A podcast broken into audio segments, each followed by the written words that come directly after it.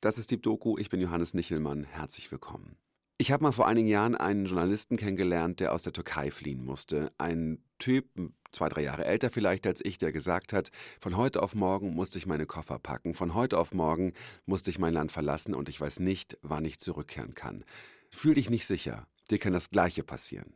Ich habe sehr, sehr lange und sehr oft in den letzten Jahren über seine Worte nachgedacht. Was wäre eigentlich, wenn wir hier in Deutschland, in Berlin unsere Koffer packen müssten, weil die politische Situation es nicht mehr erlaubt, hier zu bleiben. In der Geschichte heute stellen wir euch Ganna vor. Sie kommen nicht aus Berlin, sondern aus Kiew. Und ihr ist genau das passiert, nämlich am 24. Februar 2022. Die Russen haben ihr Land überfallen und sie musste fliehen. Am Anfang hatte ich viel gedacht über meine Schmucksachen, über meine Pelzmantel, über mein Tablet und so viele Dinge, die ich zu Hause habe.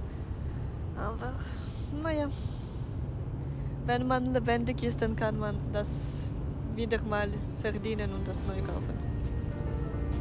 Stimmst du? Mein Kollege Lukas Tomaszewski hat Ganna wenige Tage nach Kriegsbeginn in Polen kennengelernt und sie dann nach Berlin begleitet, wo sie einen Neustart versucht hat.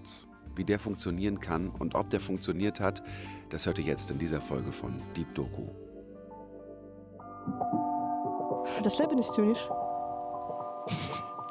Meinst du es nicht zynisch, dass äh, Menschen, die schon Bachelorabschluss haben, müssen Toilette putzen?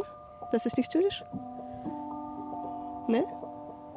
Man wurde gesagt, dass für uns auch Arbeitsplätze vorgeschlagen wird, aber alle Plätze, die vorgeschlagen sind, sind nur so wie Putzfrauen. Ärzte in der Ukraine waren, hier können sie nur als Krankenschwester sein. Wenn du schon gut bist, dann willst du auch weiter gut sein. Gestern hat meine Mutter Fotos geschickt, wie sie in Kiew spazieren gegangen sind, die ganze meine Familie. Und ich denke, sie sind so glücklich. Und ich mache hier, weiß ich nicht was. Weil hier existiere ich einfach so. Ich lebe hier nicht, ich existiere.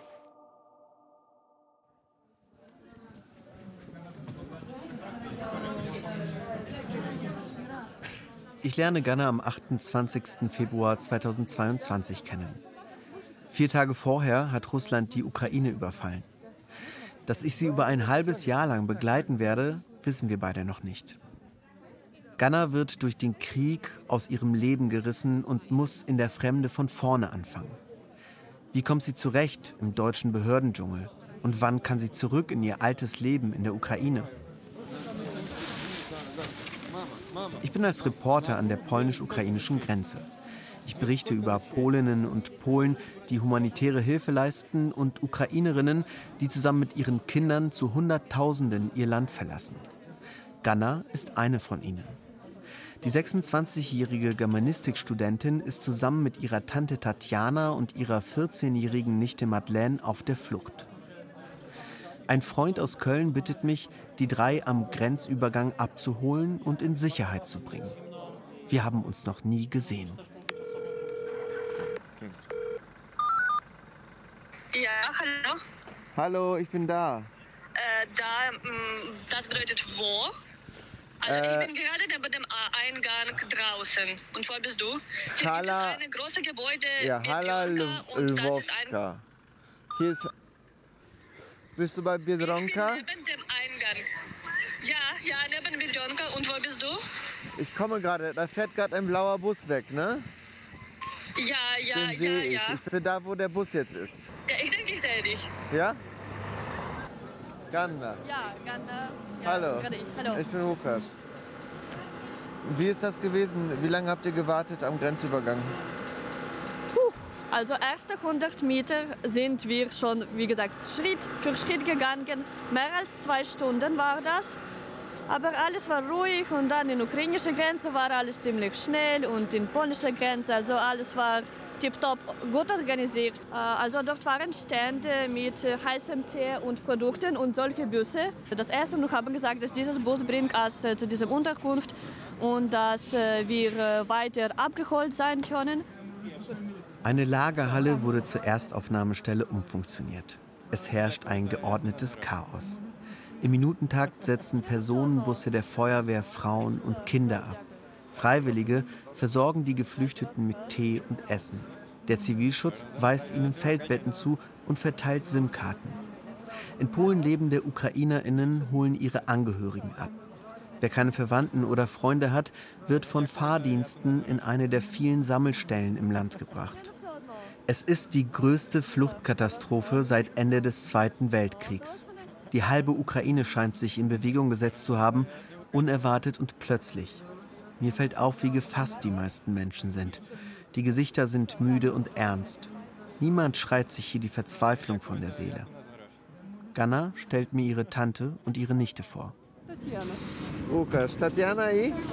Madeleine. Madeleine. Okay, dobra. Biorę... Mogę? Ja, dort gibt es unseren Vogel. Wo? Vogel, dort. Da drin? Ja, da drin. Wirklich? Echt. Ich kann sogar. Du Mamma mia. Das kannst Arme. deinen Finger drin machen. Put deinen Finger. Und lebt und ihm geht's gut. Ah, okay. Noch okay. lebendig. Ja. Oh? Wahnsinn, unglaublich. Er will beißen. Ja, also wir machen das du. Ja, lass uns. Ja. Mein Auto ist da ganz hinten. Okay. Aus einer Handtasche lugt der Kopf eines silbergrauen Papageis. Tatjana und Madeleine haben es nicht übers Herz gebracht, das Tier in ihrer Kiewer Wohnung zurückzulassen. Ganna will wissen, ob sie jetzt Flüchtlinge sind und ob sie in Deutschland weiter studieren kann.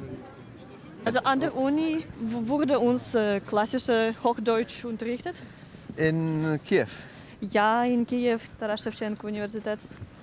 Also ich musste eigentlich in diesem Jahr mein Bachelor absolvieren. Ich bin überfordert, denn ich weiß keine Antwort. Sidaite. Äh, Sie Sidaite. müssen eigentlich Deutsch lernen. Okay, Und die naja. Hier ist eine Decke. Uh, this is a blanket. Okay, tutaj jest śpiwór. Dobra? Die drei Frauen wollen nicht hier sein. In einem fremden Auto, unter einem fremden Schlafsack. Sie wollen einfach nur zurück nach Hause. Ich bringe sie zu einem Hotel in Krakau. Hier können sie ein Dreibettzimmer beziehen. Dzień dobry, jesteśmy. Staliśmy w korku półtorej godziny. In den nächsten Tagen zeige ich ihnen die Stadt. Wir gehen essen. Sie schweigen, fühlen sich fremd. Daran ändern auch die vielen ukrainischen Fahnen nichts, die als Zeichen der Solidarität auf Plätzen und in Schaufenstern hängen. Die Grenze ist hier nah.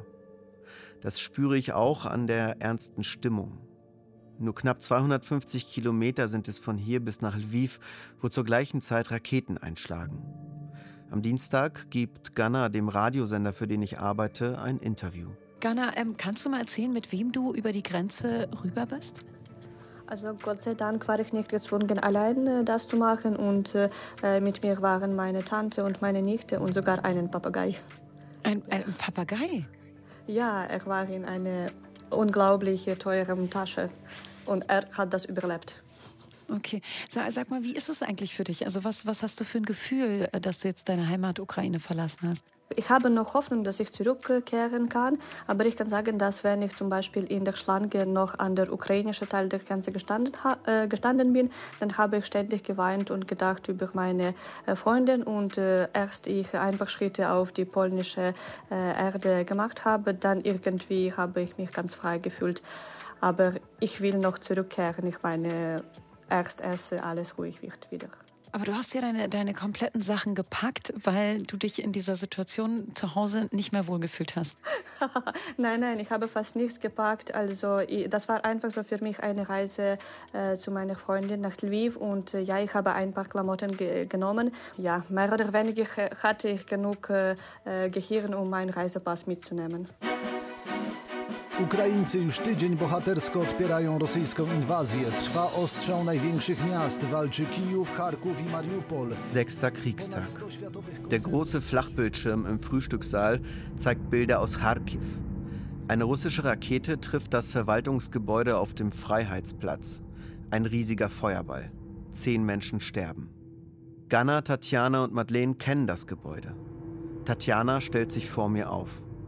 Wir müssen hier weg. Was ist, wenn morgen die Bomben auf Krakau fallen?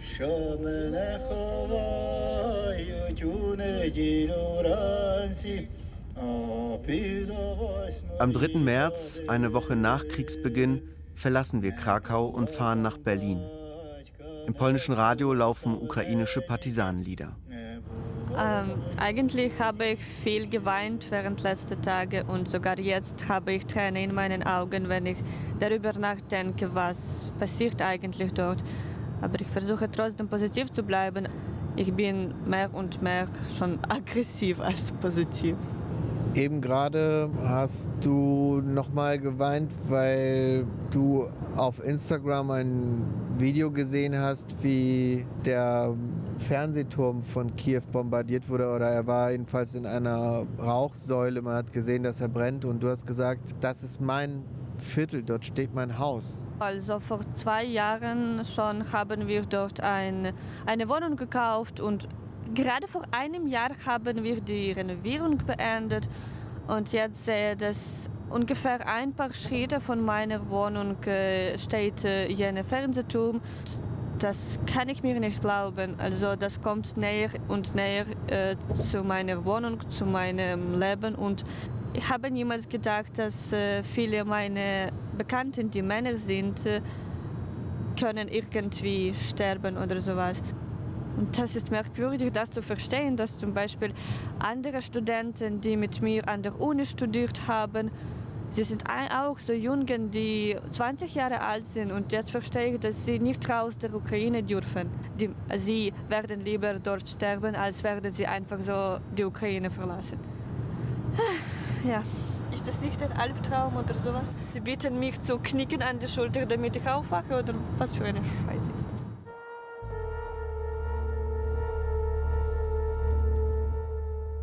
Nein, ich kann Ghana nicht zwicken. Das ist die neue Wirklichkeit. Krieg in Europa. Die regelbasierte Friedensordnung wurde von Putins Armee weggebombt. Ganna schaut in den ersten Kriegstagen ständig auf ihr Smartphone. Sie versucht in Kontakt zu bleiben mit ihren Mitstudierenden und ihren Nachhilfeschülerinnen und Schülern, denen sie Deutschunterricht gibt. Alle fragen, wie sie die Ukraine verlassen hat. Ich habe gesagt, was ich denke. Wahrscheinlich mit dem Zug wird es schneller gehen. Und wenn man die Grenze überquert, dann lieber zu Fuß. Dass hier mindestens bis heute gibt es riesige Unterstützung und riesige Hilfe. Haben Sie keine Angst. Sie, Sie können sogar Ihre Haustiere nehmen. Ich habe persönlich einen Papagei mitgebracht. Alle Tiere dürfen weiter. Man muss dein Leben retten, soweit es noch möglich ist.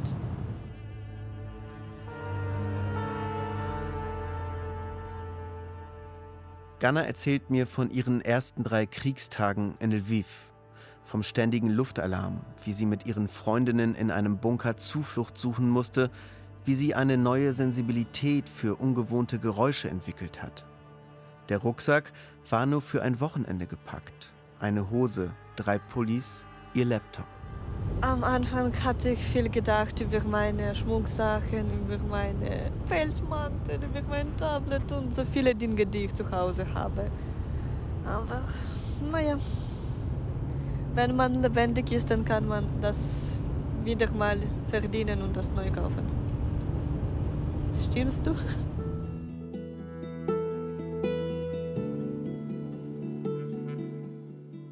Wir sind gerade auf dem Weg von Krakau nach Berlin und auf der Straße sind sehr, sehr viele Autos aus der Ukraine. Eine halbe Million Menschen sind schon geflohen es werden bis zu vier Millionen erwartet.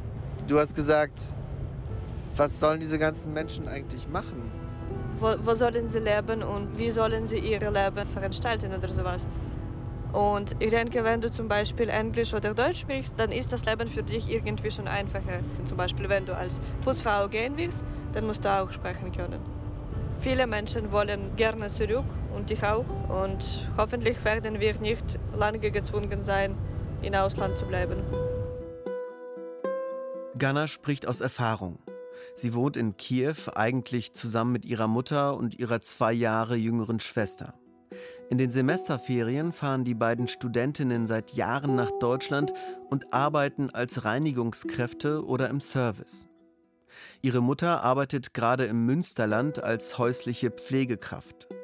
Bisher sind das Saisonjobs und auf drei Monate beschränkt. Bald hätte sie nach Kiew zurückgemusst. Aber das ändert sich ab März mit dem Paragraphen 24. Aufenthalts- und Arbeitserlaubnis werden für Menschen aus der Ukraine auf zwei Jahre ausgedehnt. Durch das Germanistikstudium hofft Ganna in Zukunft bessere Jobs zu bekommen. In einer Kita oder einem Übersetzungsbüro. Dass sie Deutsch spricht, könnte in der jetzigen Situation ihr Glück sein. Es, wir haben eine zweite Wohnung. Okay, wie du sagst. Okay. Dann wir ziehen unsere Schuhe. Am nächsten Morgen fahren Tatjana und Madeleine zu ihrer französischen Familie nach Paris. Ganna will weiter zu ihrer Mutter ins Münsterland. Wird sie dort unterkommen können? Sie schickt mir Fotos von ihrer Reise und ein Video, wie sie Klavier spielt.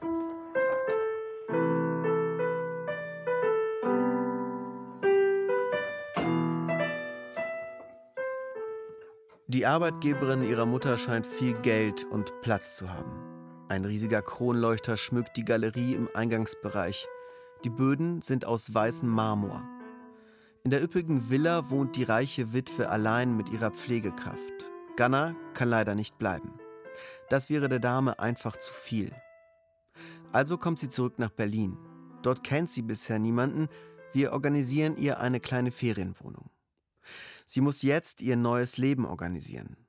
Das beginnt im Amt für Soziales in der Donaustraße in Neukölln. Die Warteschlange ist mehrere hundert Meter lang.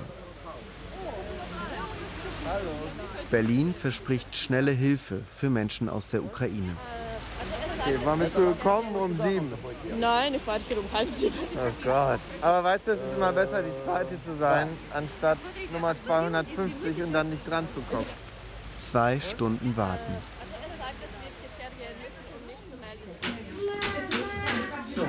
Der nächste bitte. Diese, diese Nummer bitte behalten Sie bis zum Schluss, bis Sie im Prinzip den Bescheid bekommen. Ja? Ich habe Ihren Pass kopiert, den habe ich jetzt mal hier ran. Das dabei belassen bitte. Sie füllen diesen Antrag aus.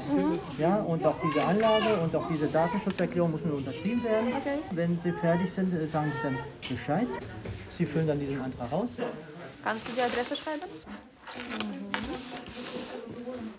Was soll ich hier schreiben? Ja, ich lebe bei Freunden oder Verwandten.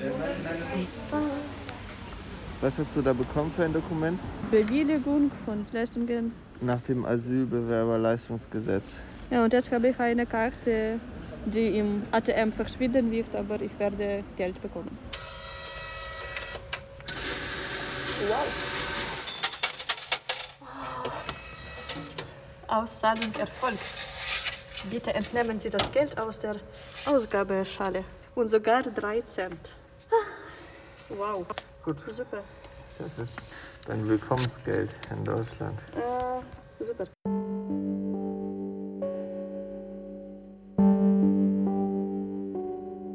Ganna bekommt 380 Euro für die Monate März und April. Auch die Meldebescheinigung am kommenden Tag klappt auf Anhieb. Selbst Handyvertrag und Sparkassenkonto sind in zwei Wochen eingerichtet. Doch dann hakt es. Ganna braucht eine Rentenversicherungsnummer. Wartezeit ein Monat. Eine Steuer-ID. Wartezeit zwei Monate. Einen bewilligten Antrag für Geflüchtete aus der Ukraine auf vorübergehenden Schutz nach 24 Aufenthaltsgesetz. Wartezeit zweieinhalb Monate. Um arbeiten zu können, braucht sie all diese Unterlagen. Die Kommunikation mit den Berliner Behörden verläuft im Schneckentempo. Ganna hatte sich vorgestellt, in Berlin ihr altes Leben auf irgendeine Art und Weise rasch wieder aufnehmen zu können. Arbeiten und studieren, vielleicht neue Freunde finden. Doch nicht einmal die beiden großen Unis bieten eine echte Perspektive. Corona-bedingt gibt es keine Sprechstunden. Ins laufende Semester einsteigen, das geht nicht. Frühestens in einem halben Jahr. Die ambitionierte junge Frau aus Kiew ist erst einmal zum Däumchendrehen verdammt.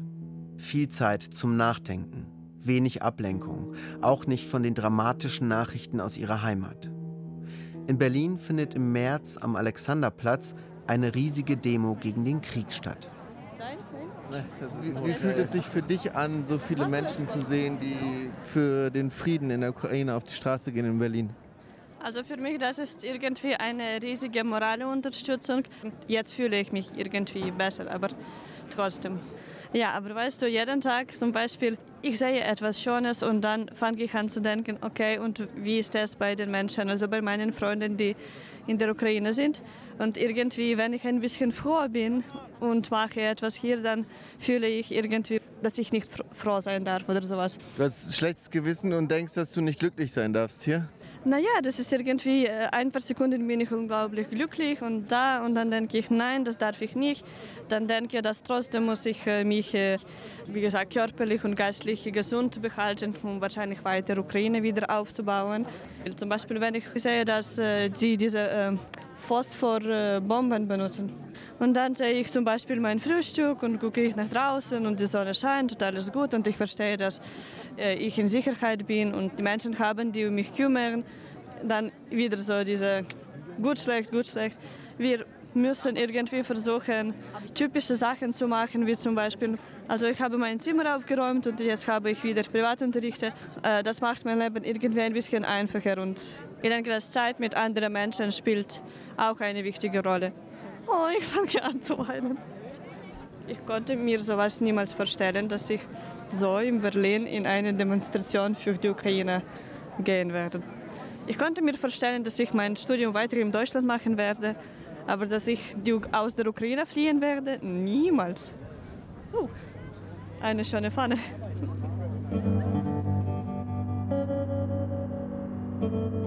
Ganna hat nicht viele Menschen, mit denen sie in dieser Zeit sprechen kann. Sie telefoniert regelmäßig mit ihrer Mutter. Ihre Kiewer Freunde sind entweder auf der Flucht in ganz Europa verstreut oder sie harren in ukrainischen Bunkern und U-Bahn-Schächten aus. Regungslos verfolgen sie die Truppenbewegungen auf den Displays ihrer Smartphones, teilen Fotos der neuesten Zerstörungen in den sozialen Netzwerken. Manche schließen sich der Armee an oder verteilen Hilfsgüter. Egal wo sie sind und was sie machen, egal wie ihre bisherigen Pläne waren, der Krieg legt sich wie eine bleischwere Decke über ihr Leben. Auch Ganna egelt sich ein in ihrer Einzimmerwohnung.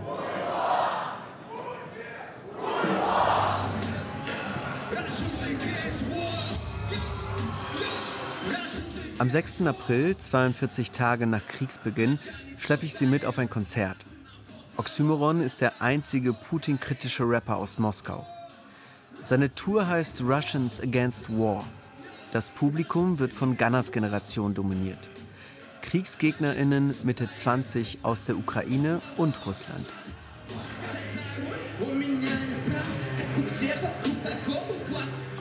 Es folgt nicht auch etwas Interessantes zu machen. Also nicht nur einfach so zu Hause zu sitzen, Hausaufgaben und übersetzen. Es ist ja ein sehr spezielles Konzert. 1700 Leute und die meisten kommen aus Russland. Ich habe gedacht, wahrscheinlich werde ich irgendwie mich unwohl fühlen mit russischen Menschen. Aber bis jetzt habe ich viele gesehen und sogar ein bisschen gesprochen und alles war ziemlich freundlich. Und also ich denke, dass jene Menschen, die den Krieg nicht unterstützen, dann sie sind Menschen und sie sind gut, wie gesagt. Also als ich äh, in der Schlange gewartet habe, dann war ein Junge und er äh, kommt aus Russland und er hat für sich erst gestern ein T-Shirt bekommen. Vorne steht äh, Putin, Huilo und Frieden in die ganze Welt und hinten steht Kreml und Kreml singt wie ein russischer Schiff und oben steht Idina Ruski Karablь. Also Ganz super. Theoretisch nicht alle russischen Menschen sind so solche Schweine wie jene, die im Butsche zum Beispiel waren. Man hofft, dass manche sind menschlich und ich kann nicht sagen, dass jemand äh, verteilt die Menschen hier auf ukrainische und russische. Einfach so Menschen, die Oxymoron hören wollen und die gegen Krieg sind.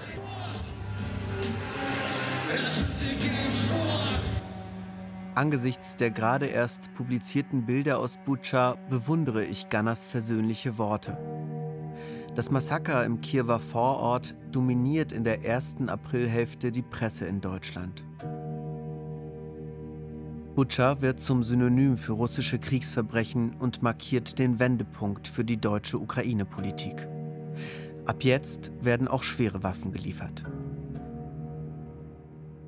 Mit der Vertreibung der russischen Armee aus dem Norden keimt im Mai die Hoffnung auf, dass die Ukraine den Krieg gewinnen könnte. Diese Dynamik überträgt sich direkt auf Gunners Umgebung. Tante Tatjana, Nichte Madeleine und der Papagei kehren nach zweieinhalb Monaten in Paris nach Kiew zurück. Beim Zwischenstopp in Berlin nehmen sie Gannas Wohnungsschlüssel mit. Jetzt können sie nach dem Rechten schauen und ihr wichtige Dokumente zuschicken. Ganna selbst denkt noch nicht an eine Rückkehr. Sie muss sich auf ihre Bachelorprüfung vorbereiten. Nach der Vertreibung der russischen Armee aus den Vororten hat die Kiewer Germanistikfakultät den Lehrbetrieb über Zoom wieder aufgenommen. Vor Corona, vor dem Krieg, haben wir das alles äh, Präsenz gemacht. Ja? Das heißt, es waren zwei, drei, vier Tage, wo wir als Dolmetscher intensiv mit den Vertretern dieser Firma gearbeitet haben. Und da in der Vorbereitung brauche ich unbedingt die Namen von der Leiter der Delegation mir einzuprägen, ja, damit ich nicht falsche sage. Neue Wörter, also Termini herauszuschreiben. Das ist jetzt dein Unterricht, dein Uni-Unterricht. Ja, also gerade jetzt spricht unsere äh, Schulleiterin, also sie unterrichtet uns Übersetzungstechniken und jetzt äh, betrachten wir das Thema deutsche Vertretungen in der Ukraine und äh, sie erklärt eigentlich, wie wir uns vorbereiten müssen für eine Übersetzung, also Dolmetscheneinsatz. Du stehst jetzt kurz vor deiner Prüfung, vor deiner Bachelorprüfung. Ja, eigentlich Prüfung mit ihr wird gerade in einer Woche, also am, am 25. Und äh, wir haben noch heute einen Unterricht und dann am Donnerstag wird noch einen, den letzten. Und dann schon in einer Woche schon prüfen gern. Noch immer wartet Ganna auf wichtige Aufenthaltspapiere. Ohne die kann sie kein Geld verdienen und damit kein wirklich eigenständiges Leben führen. Landesamt für Einwanderung. Ah ja. Irgendwie mein Kopf will das nicht akzeptieren, dass ich Flüchtling bin und sowas brauche. Schon fast drei Monate später, aber trotzdem. Ja, ich habe gehört, dass 20.000 Menschen angeblich täglich wieder zurückgehen. Wenn ich sicher sein konnte, dass in Kiew nichts passiert, dann würde ich auch eigentlich gerne zurück nach Hause kommen. Ende Mai erhält sie endlich ein Schreiben vom Amt. Sie sollten ins Haus A, zweites UG. Sie sind, ja, Sie sind bei mir ja gleich. Ich werde Sie gleich aufrufen. So, jetzt waren wir beim Sachbearbeiter. Ich musste das Mikrofon ausschalten und du hast Neuigkeiten. Ja, ich habe schon äh, diese Aufenthaltserlaubnis in meinem Reisepass und freue mich, dass ich das Dokument habe, dass ich hier offiziell stehen und arbeiten kann. Auch wenn Ganna am liebsten einfach nur ihr altes Leben zurückhaben will. Die wichtigsten Hürden für ihr neues Leben sind genommen. Für die nächsten zwei Jahre muss sie keine Anträge mehr stellen. Doch wie soll es weitergehen? Kann sie ihr Studium in Berlin fortsetzen? Nach dem Bachelor den Master machen?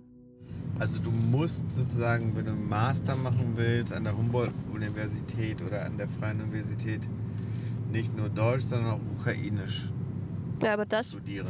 Das will ich eigentlich vermeiden. Ich werde lieber Deutsch und Englisch wählen oder ja, aber so. wenn das die Studienordnung ist, dann machst du Deutsch und Englisch.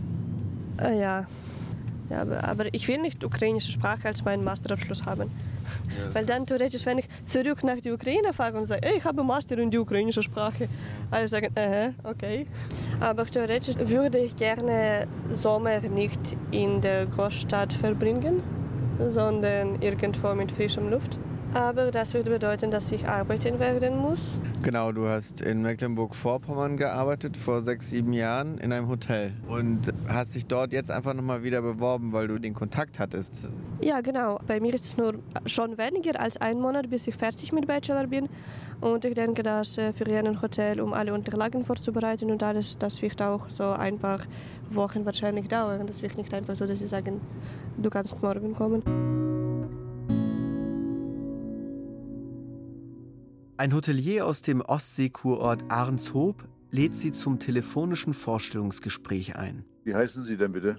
Ich bin Hanna und ich habe bei euch vor sechs Jahren gearbeitet. Also ich habe Zimmer geputzt und manchmal äh, Schwimmbad und in der Küche geholfen. Sie sind jetzt im Moment wo? Ich bin jetzt in Berlin und ich habe Paragraph 24 bekommen, also vor ein paar Tagen was mir erlaubt. Und dann steigen Sie in den Zug und kommen her. Wie bitte? Komm, steigen Sie in den Zug und kommen Sie her. Ja.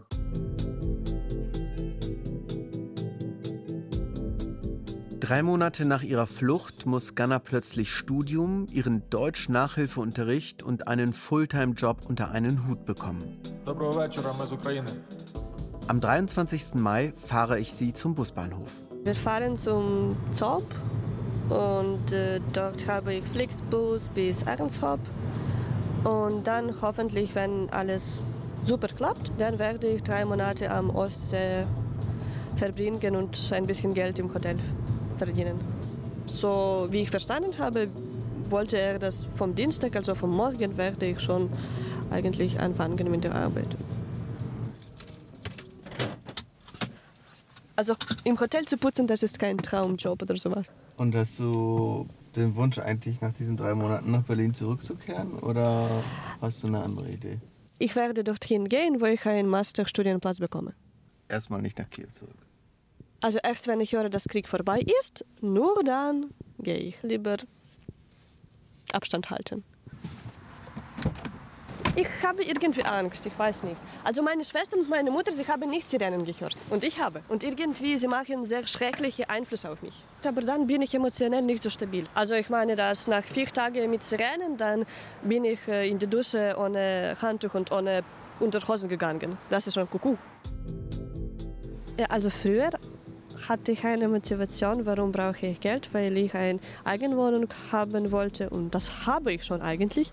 Und jetzt nach dem Verständnis, dass alle jene Geld, die wir in die Wohnung eingesteckt haben, ist irgendwie nicht klar äh, damit, äh, ob wir das noch besitzen oder schon nicht.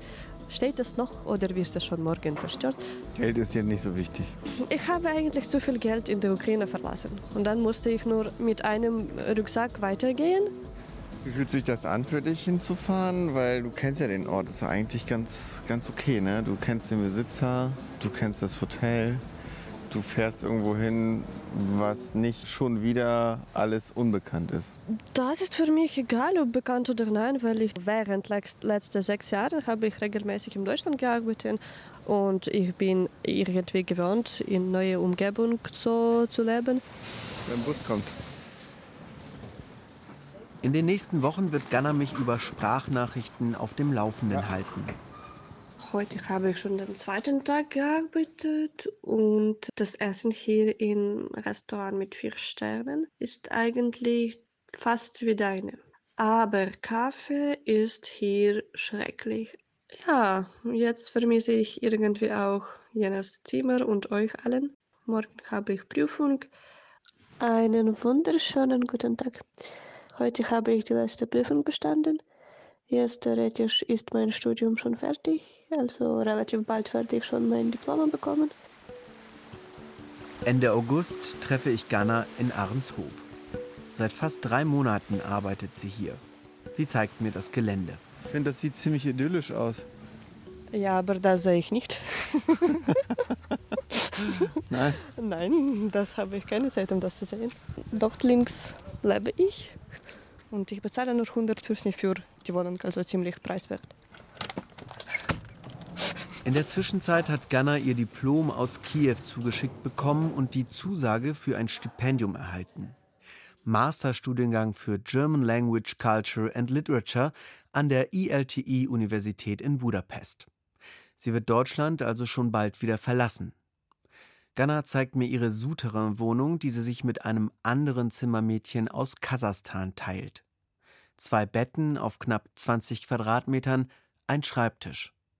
An ihrem Kleiderschrank hängt die ukrainische Fahne. Wie ist dein Tagesablauf? Stehe ich auf, mache für mich eine Tasse Tee, gehe zum Strand, dann spreche ich mit meiner Mutter, mit äh, Freunden und so weiter. Dann komme ich zurück, habe ich um sieben einen Unterricht oder zwei Unterrichte. Kurz vor neun erscheine ich bei der Arbeit. Ich habe so einen Chip. Dann von neun bis äh, halb drei äh, räume ich äh, Zimmer auf. Dann ab drei bin ich frei. Dann lerne ich Ungarisch. Und dann ab sieben bis zehn dann äh, poliere ich Gläser und Besteck im Restaurant. Erzähl mal, warum du Ungarisch lernst weil ich weglaufe von diesem Deutschland, weil ich weiter mein Masterstudium dort habe. Und dort werde ich Stipendium haben, wo die Wohnung bezahlt wird, wo das Studium bezahlt wird, wo ich auch Geld für das Leben bekommen werde. Und hier theoretisch habe ich nichts. Also hier habe ich keine Wohnung und eine Wohnung in Berlin zu suchen, das ist fast unmöglich. Kein Studium oder keine Arbeit, also anständige Arbeit. Und dort ist alles theoretisch schon für zwei Jahre gut organisiert. Also die beste Universität äh, der Ungarn, also sieht besser aus für mich als das, was ich theoretisch in Deutschland jetzt haben kann. Das hört sich so ein bisschen an, als wärst du so ein bisschen enttäuscht. Ich fahre nach Deutschland regelmäßig, ein oder zweimal pro Jahr. Ich kenne Deutschland. In Deutschland ist es schon zu arbeiten, aber zu leben, das ist für mich irgendwie nicht, nicht meines. Auch die Nähe Ungarns zur Ukraine sei ein Argument, schiebt Ganna noch schnell hinterher. Das ist nachvollziehbar, ich bin trotzdem überrascht. Ganna scheint von der Perspektivlosigkeit in Deutschland ernsthaft enttäuscht und auch persönlich gekränkt zu sein. Sie zeigt mir den Strand. Hier ist sehr super. Also gegen 9 Uhr hier ist Sonnenuntergang und äh, vom Terrasse ist super Blick und dann viele Menschen, Menschen sitzen dort und das genießen. Aber das bedeutet, dass wir auch zu viel Arbeit haben. Was magst du lieber? Service in der Gastro oder Zimmerservice? Beides ist scheiße. Magst du das machen? Du bist Ende Februar nach Deutschland gekommen. Wir haben uns kennengelernt, dann waren wir eine Woche in Krakau, dann warst du drei Monate in Berlin und jetzt drei Monate in Ahrenshoop an der Ostsee. Wenn du diese drei Orte vergleichst, an denen du warst. Also alles ist fremd. Und überall fühle ich mich als ein Gast. Gestern hat meine Mutter Fotos geschickt, wie sie in Kiew spazieren gegangen sind, die ganze meine Familie. Und ich denke, sie sind so glücklich. Und ich mache hier, weiß ich nicht was, Geld verdiene, als ob es nötig ist. Es gibt ja viele Menschen, die wieder zurückgegangen sind, die sagen, naja, das Leben ist ein anderes, unter anderen Vorzeichen, andere Sicherheitslage. Aber sie leben dort. Weil hier existiere ich einfach so. Ich lebe hier nicht, ich existiere. Und was fühlst du? Ich fühle, dass ich auch zurück will. Irgendwie diese Grenzüberquerung macht mir Angst, dass wenn ich zurückkomme und wieder etwas noch Schlimmeres passiert, dann werden alle Menschen weglaufen und das wird auch wieder alles gesperrt. Und ich weiß nicht, ob ich zweites Chance haben werde.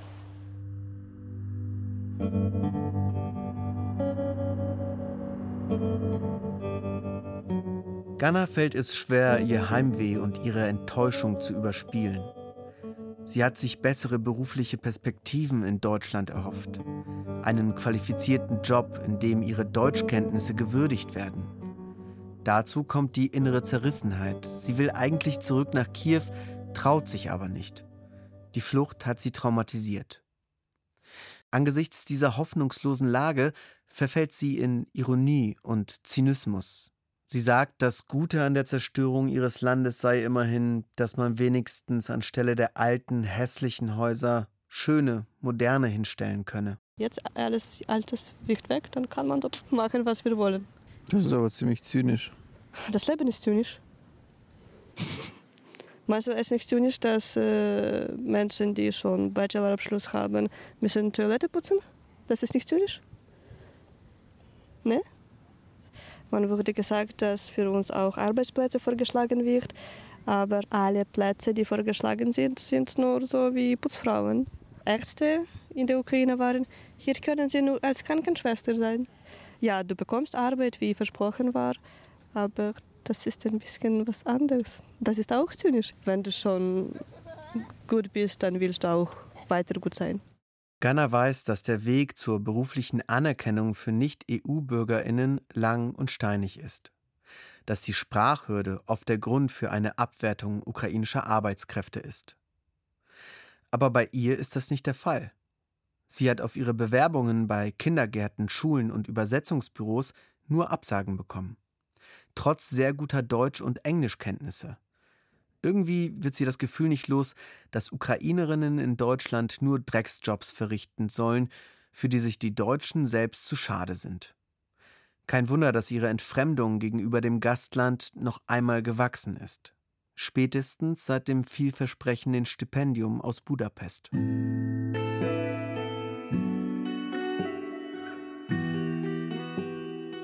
Ganna überwindet ihre Angst. Spontan entscheidet sie sich doch noch für ein paar Tage nach Kiew zu fahren. Gesundheitscheck, gepflegte Kleidung abholen, Freunde treffen. Sie ruft mich nach ihrer Reise an und erzählt mir am Telefon von den ambivalenten Erlebnissen. Ein bisschen weniger Menschen. Alle sind ziemlich glücklicher geworden. Menschen haben gelernt, wie man jeden Tag schätzt und genießt. Sie haben angefangen, so einfach über Tod zu sprechen. Ich auch eigentlich. Weil früher für uns Tod war etwas Besonderes und jetzt zum Beispiel kann man, ich weiß nicht, einfach so Sushi und Pizza essen und dann über tote Leiche sprechen, als ob es ganz normal ist. Das hat mich überrascht. Als ob man bespricht, welche Einkäufe hast du heute gemacht. Also das ist echt schrecklich.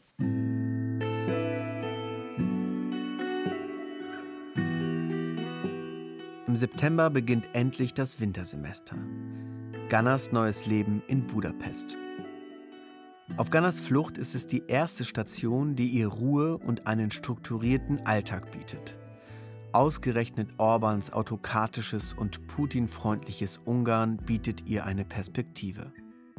Das einzige europäische Land, das weiterhin russisches Gas zum Sonderpreis bezieht. Ausgerechnet hier hat Ganna ein Zuhause gefunden. Ausgerechnet hier lebt sie und existiert nicht nur. Ich denke, dass hier in Budapest bin ich mehr infiziert.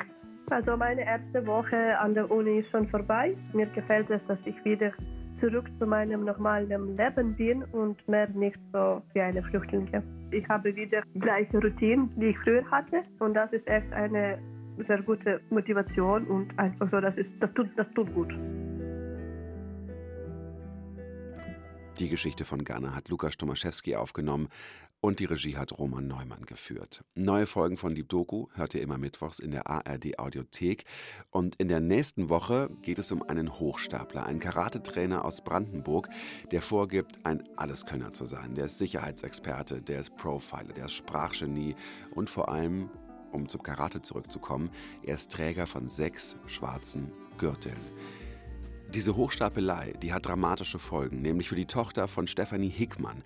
Die Tochter ist 13 Jahre alt und geht jede Woche zu diesem Karate-Lehrer in den Unterricht. Aber nach einem Training kurz vor Weihnachten hypnotisiert sie der Trainer und Sophie bekommt einen epileptischen Anfall. Und sie lag da und hat mit den Augen gedreht, also war auch noch komplett weggetreten wusste gar nichts davon. Der Trainer saß dann mit da und hat dann irgendwie noch versucht, da irgendwas gut zu reden. Die Geschichte vom Blender hört ihr also in der nächsten Folge.